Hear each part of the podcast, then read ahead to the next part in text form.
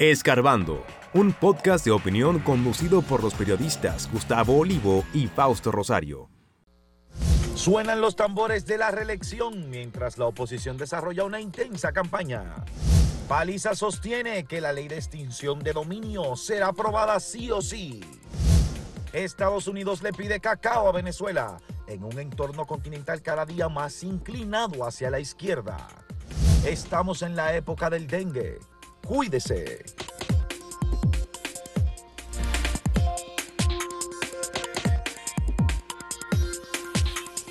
Sin que el propio presidente Luis Abinader haya expresado que tiene el propósito de repostularse, se da por un hecho porque uno no ha visto a ningún otro dirigente del PRM que haya sacado la cabeza diciendo que aspira a disputarle al presidente Abinader la candidatura del PRM, la candidatura presidencial obviamente, para los comicios del año 2024. Y no lo ha hecho el presidente, pero sí en el acto que hubo político del PRM para formalizar la escogencia de los cargos directivos, ahí sonaron los gritos, los coros de cuatro años más. Ay, ay, ay. Y eh, luego ha habido otros casos en actividades públicas en que eh, funcionarios o gente de la base ha dicho que sí, que, que está propugnando por la reelección del presidente Abinader. Y ahora lo ha hecho la gobernadora de Santiago, la provincia de Santiago, que ha dicho, no, no, estamos trabajando para cuatro, Cuatro años, años más. más. Esto al mismo tiempo en que eh, hay una intensa campaña de lo, por lo menos los dos principales partidos de la oposición, que son el Partido de la Liberación Dominicana, que tiene un proceso interno con seis aspirantes presidenciales, y el Partido Fuerza del Pueblo, que lidera el expresidente Leonel Fernández y que tiene un intenso trabajo de reclutamiento, juramentaciones y eh, sobre todo sustrayéndole gente al PLD. Tienen una guerrita ahí ambos partidos. Entonces, aunque no se ha declarado y, todos los partidos dicen que son asuntos internos, pero obviamente que estamos en una campaña electoral adelantada. Yo no creo que sea que si ellos están haciendo campaña interna, tratando de, de- de motivar a, a sus bases y eso, no salieran tanto a figurear, porque lo que es interno es interno. Dicen que tú, eh, los asuntos de tu casa tú los mantienes privado, tú no sales a divulgarlo. Entonces, con el hecho de salir a la calle, exponerse, hablar con los medios, dar declaraciones, decir que estamos haciendo, que estamos, eh, eh, que hicimos tal cosa, que vamos para la calle, ya eso se sobreentiende. Yo no sé si el- hay un refrán que dice como que lo que está a la vista no necesita explicación. No sé si es así, No, pero aplica en este caso. No necesita espejuelo. es Ah, que- eso mismo. Entonces, eh, me da la impresión de que aunque el consultor jurídico Antoliano Peralta dijo que el PRM no está en campaña y que el presidente Luis Abinader no está en ánimos de reelección ni nada de eso, es como que yo te lo digo, pero soy incoherente porque los hechos, tú me estás No, él dijo, él enviando dijo que el presidente no había hablado de eso. El- no se refiere al bueno, partido. Bueno, no están haciendo campaña, es lo, es, es lo que él dice, pero entonces, ¿cómo se le llama a un presidente que sale a un pueblo a entregar una tarjeta? Eso es una especie de, Porque- presen- de presencia de la figura presidencial haciendo contacto con su gente, como recordándole, miren, yo estoy aquí, Claro. yo les estoy resolviendo. Y no es que sea malo, no es que él no tenga sus aspiraciones y no que es que se- no es que es malo que el partido quiera que su líder, presidente actual de la República Dominicana, se reelija, pero hay que tener en claro que la Constitución lo prohíbe. Si entonces él va a, a- a reelegirse, tendríamos que irnos a una reforma constitucional que bastante agua de beber ha dado. Y No, que se no, ha hablado pero la, no, la constitución No, le permite le una permite reelección. una. Una, una. Bueno, Lo que no permite es después ya que él aspire, gane o pierda, que vuelva a aspirar. eso, esa es la del, 2000, la del Esa es la del 15, 2015. la última, la que reformó Danilo, Ya, sí, sí. que le sí. impide al propio Es Danilo, Danilo que no, que no puede reelegirse. Exactamente. Pero también eh, entiendo que está muy temprano, que no está, eh, no se cumple con lo que dice la ley de partidos, eh, ni, ni de campaña ni pre-campaña, entonces está temprano para eso. Todos, los, todos lo están haciendo, pero dicen que no, pero sí, sí. Bueno, el caso es que tenemos esa campaña, eh, digamos, extemporánea, ¿verdad? Y yo pienso que eso no se va a detener. Los partidos más pequeños, tanto los partidos del sistema, eh, que muchas veces lo que juegan es saber con quién hacen una alianza, ¿verdad? Están observando por dónde sopla el viento.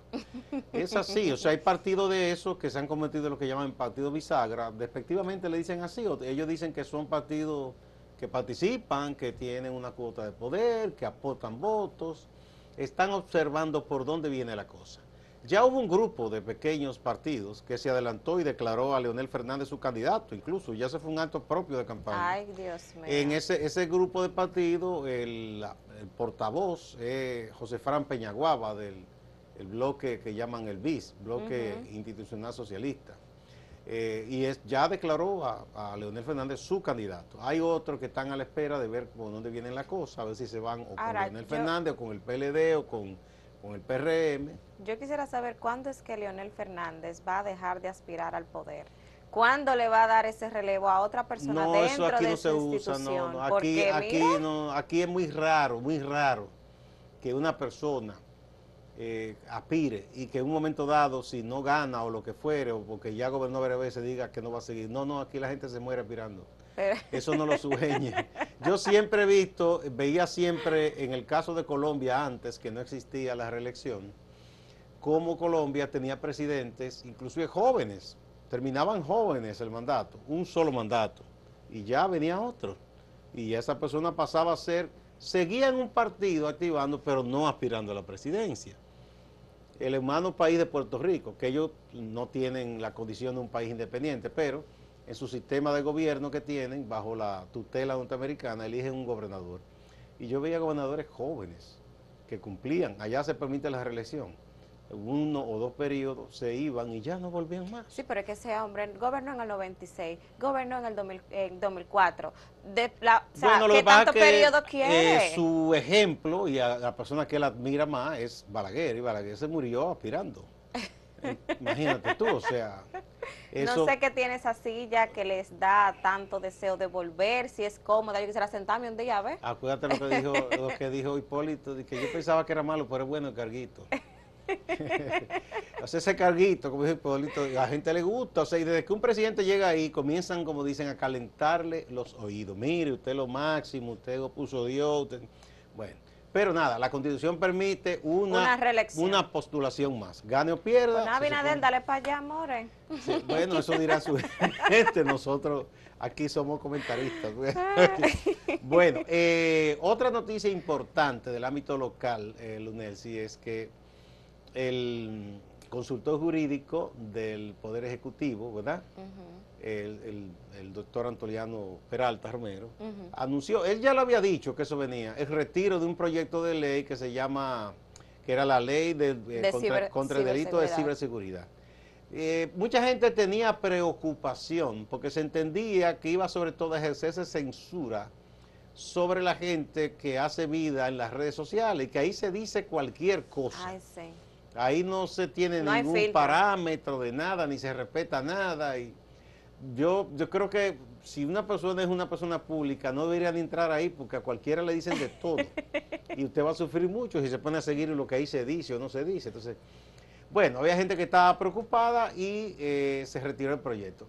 Igual hay un proyecto que ya fue aprobado en, en la Cámara, eh, que tiene que ver con... Eh, la libertad de expresión. La libertad de expresión que lo sometió una senadora ese proyecto también creo que eso no va a ningún lado. Ya hubo preocupación del Colegio de Periodistas, de eh, abogados especialistas. Aquí hay una ley viejísima, la ley 6132, que data de luego del derrocamiento de la dictadura de Trujillo.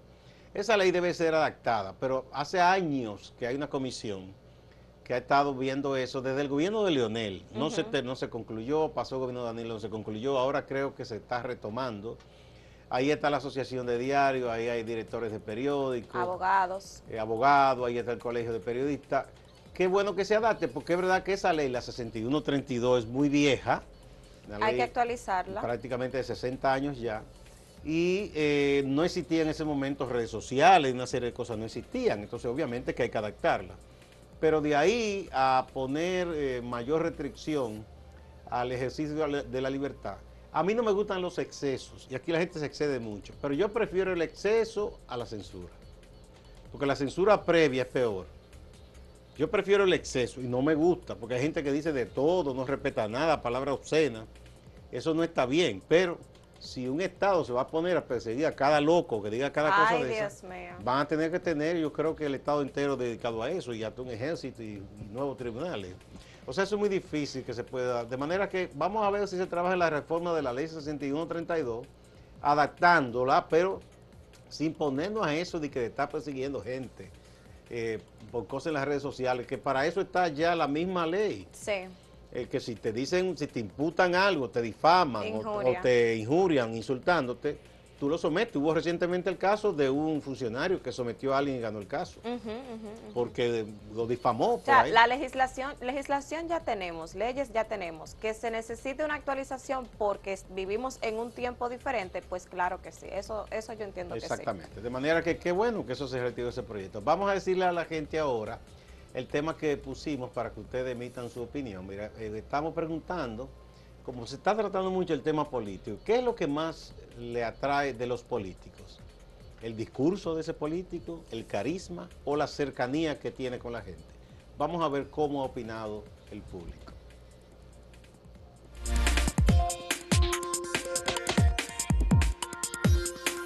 Si quieres anunciarte en este podcast, escríbenos a podcast.acentotv.de.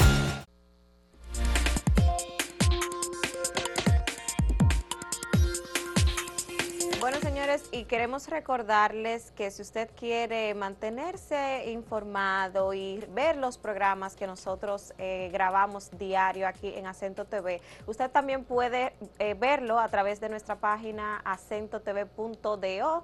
Va a encontrar la diferente programación, los programas, los podcasts. Aquí hay muchísima gente joven haciendo podcasts y haciendo programas.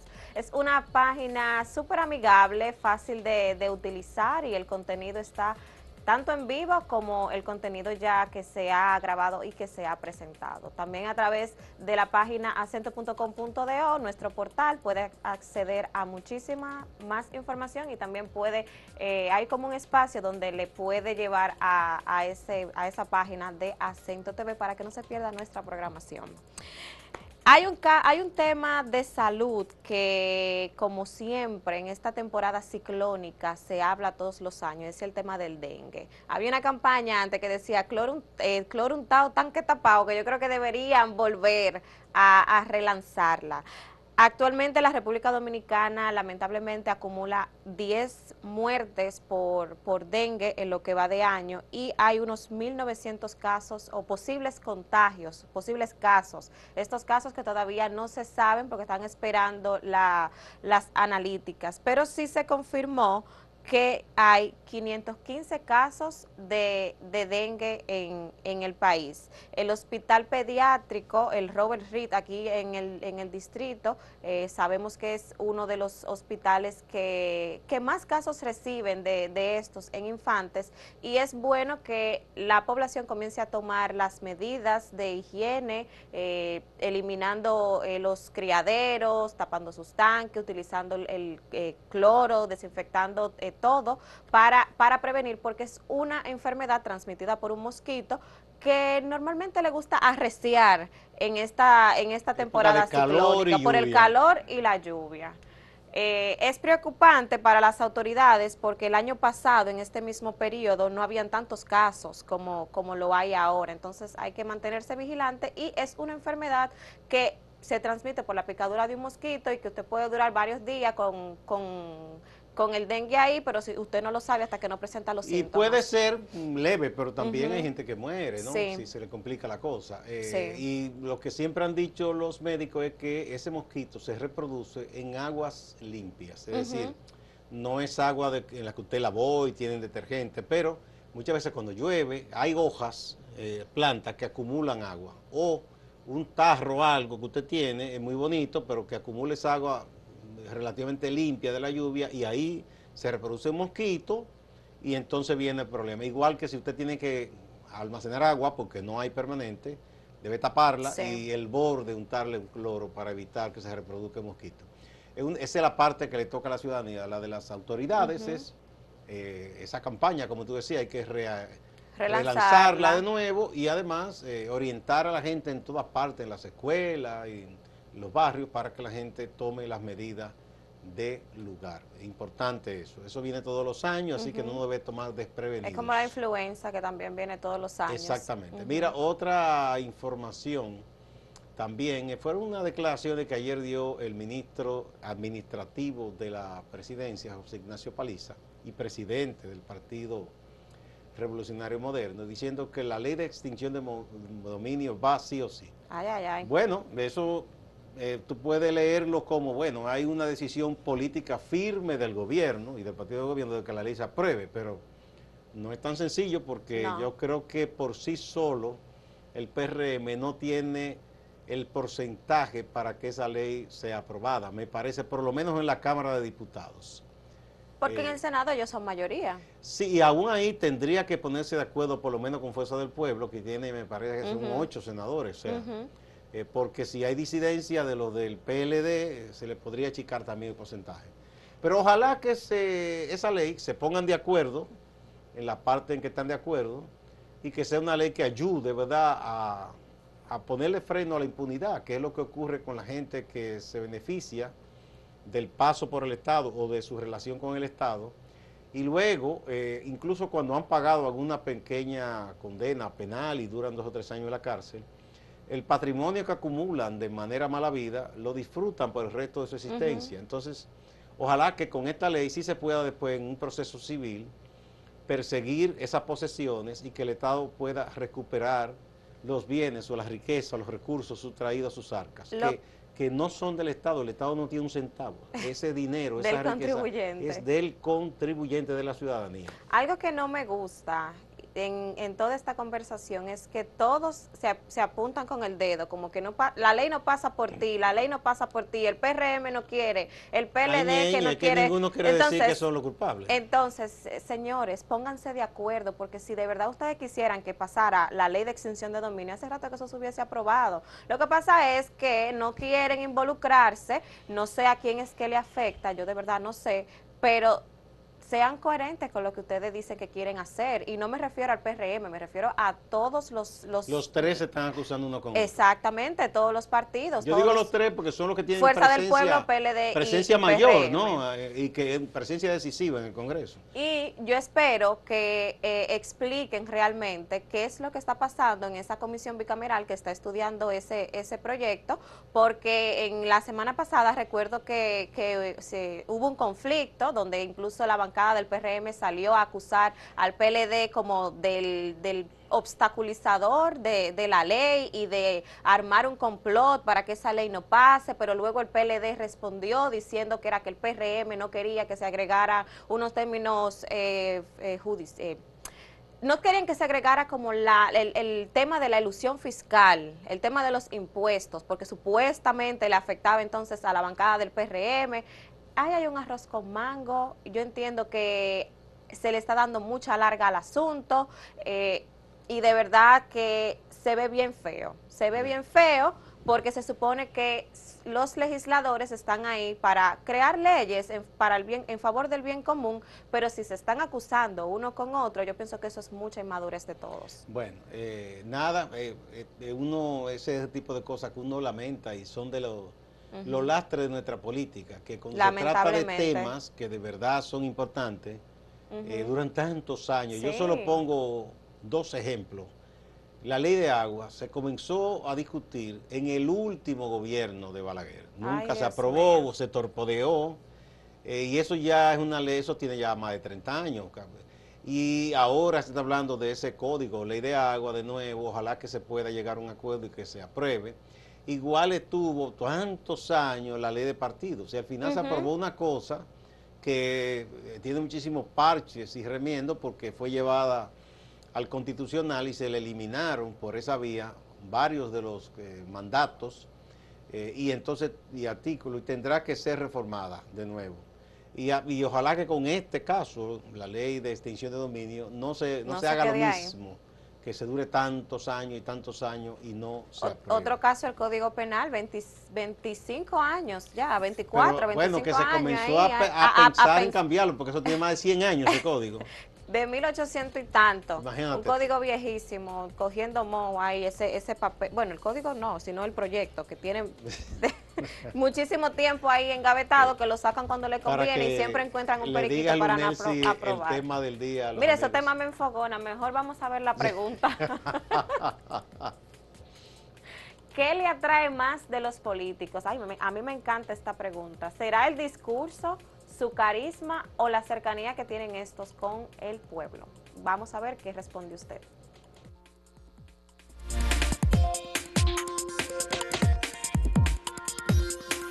Síguenos en redes sociales, arroba acento diario y arroba acento TV.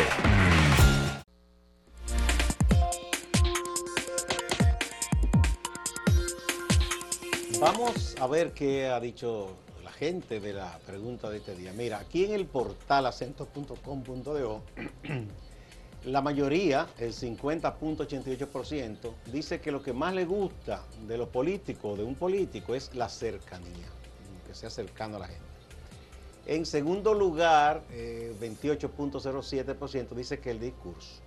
Y en tercer lugar, 21% dice el carisma. Bueno, eso es en acento.com.de. Ahora vamos a ver qué opinó la gente en, Twitter. Acá vemos que el 49.6% dice que le atrae más de un político esa cercanía con la gente. Luego, bueno, quedan empate con 25.2% el discurso, o sea, la labia y el carisma. ¿Qué tanto ellos son eh, frente a las cámaras, diría yo? ¿Qué tan populares Mira, más o menos es la misma proporción que, en, la página, ¿verdad? Sí. Eh, vamos a ver ahora en YouTube cómo han opinado las personas. Aquí es un poco eh, la proporción, pero es un poco mayor. Eh, lo que dijeron la cercanía, 53%. Igual aquí hay un empate en los dos otros puntos, en el discurso y el carisma, 23%. Ahora veamos algunos comentarios, Lunes. Dice Eddie Vargas, la honestidad y no quedan de esa especie. Ay, pero hay gente honesta todavía. Roberto Mateo dice, se parece que es familia tuya, es Ah, puede, puede ser. No soy seguidor del PRM, pero me gusta el estilo de Luis Abinader, una persona con un estilo muy popular. Estoy ah, seguro de que si sigue la trayectoria de trabajo, no necesita del partido para un segundo periodo. Metió su chin de, de campaña. Ay, ay, ay. a ese le gusta el carisma de, de Abinader. Jason Alberto Lidiano Navarro escribe, la sinceridad y la pulcritud y que sea una persona con voluntad de enfrentar los problemas sin demagogia. El licenciado, el licenciado Edwin Pascual, abogado del pueblo, dice, los discursos floridos pasaron de moda. no dice que le gusta, pero sí lo que no le gusta. Rómulo Muñoz, escribe, de un político no debería atraer absolutamente nada. Ay, ¿de por qué? Simplemente que tengan las propuestas que necesita la sociedad y que garantice su cumplimiento cuando esté en ejercicio de sus funciones. Bueno, yo diría que lo resumen en honestidad, transparencia, bueno, ahí está. coherencia. La gente siempre tiene su opinión, ¿verdad? Eh, eh, lo cierto es que hay políticos quizá que tienen la misma honestidad, la misma preparación, pero uno de los dos le gusta más a la gente y habrá de saber por qué, uno no sabe, a veces hay políticos que encantan a la gente y otros que no. Que no. Bueno, muchas gracias. Ahora vamos con el compañero eh, Máximo, Máximo Laureano a la ciudad de Santiago de los Caballeros. Gracias, saludos. Hablemos de la Corporación de Acueducto y Alcantarillado de Santiago Corazán. Una recaudación mensual promedio de 180 millones de pesos, según ha dicho la gerencia.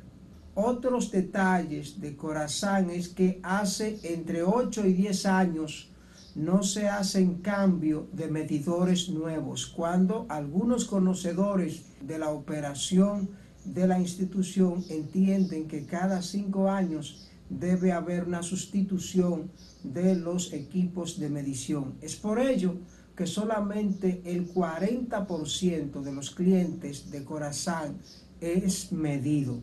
Hay una parte que tiene tarifa fija y hay otros usuarios que se le cobra, como se dice en término popular, al ojo por ciento. En cuanto a la tarifa, al aumento en el cobro del agua es una queja constante de la población que en ocasiones tiene un monto exorbitante de un mes a otro. No obstante, el director de Corazán, Andrés Burgos, dice que desde el año 2019 no se hace un reajuste en la tarifa.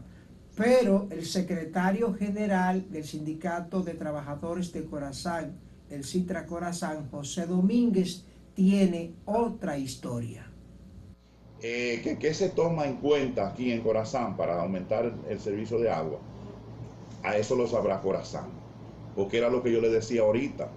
Se le ha vendido a la población la idea aquí de que el servicio, la tarifa de agua se le aumentaba a la población, era para aumentarle el salario a los trabajadores, lo cual es mentira.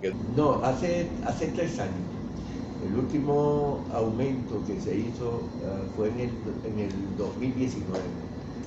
Nosotros eh, tenemos, nosotros tenemos, eh, no somos una corporación autosuficiente, aunque cubrimos el 86% aproximadamente de los gastos corrientes de nuestra institución con recursos Las autoridades del Ministerio de Salud Pública en Santiago están llamando a una campaña para enfrentar el dengue.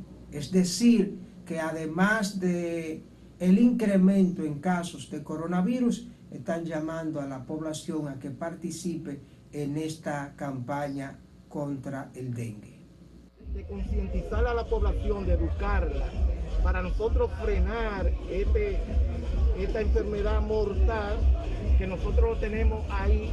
Es un enemigo que lo tenemos en la casa, el mosquito, que transmite la enfermedad del dengue. Pero además, conjuntamente con esta jornada masiva para erradicar los criaderos de mosquitos, también nosotros tenemos y continuamos con la vacunación dirigentes comunitarios, activistas sociales de Santiago Oeste, Cienfuegos, reiteran las denuncias de que no hay transparencia en la Junta Distrital. Mencionan una lista de obras que se han presupuestado pero que no se han hecho. tantas irregularidades en la gestión municipal del señor Roto Jacinto Báez, se hace urgente y necesario que la Cámara de Cuentas, así como las demás instituciones que deben velar por la transparencia en nuestro país, vengan ya a Cienfuegos a investigar las anomalías que estamos denunciando desde el principio de la gestión. El pueblo unido jamás será vencido. Distante pero pendiente, actualidad y objetividad desde Santiago. Siga la programación.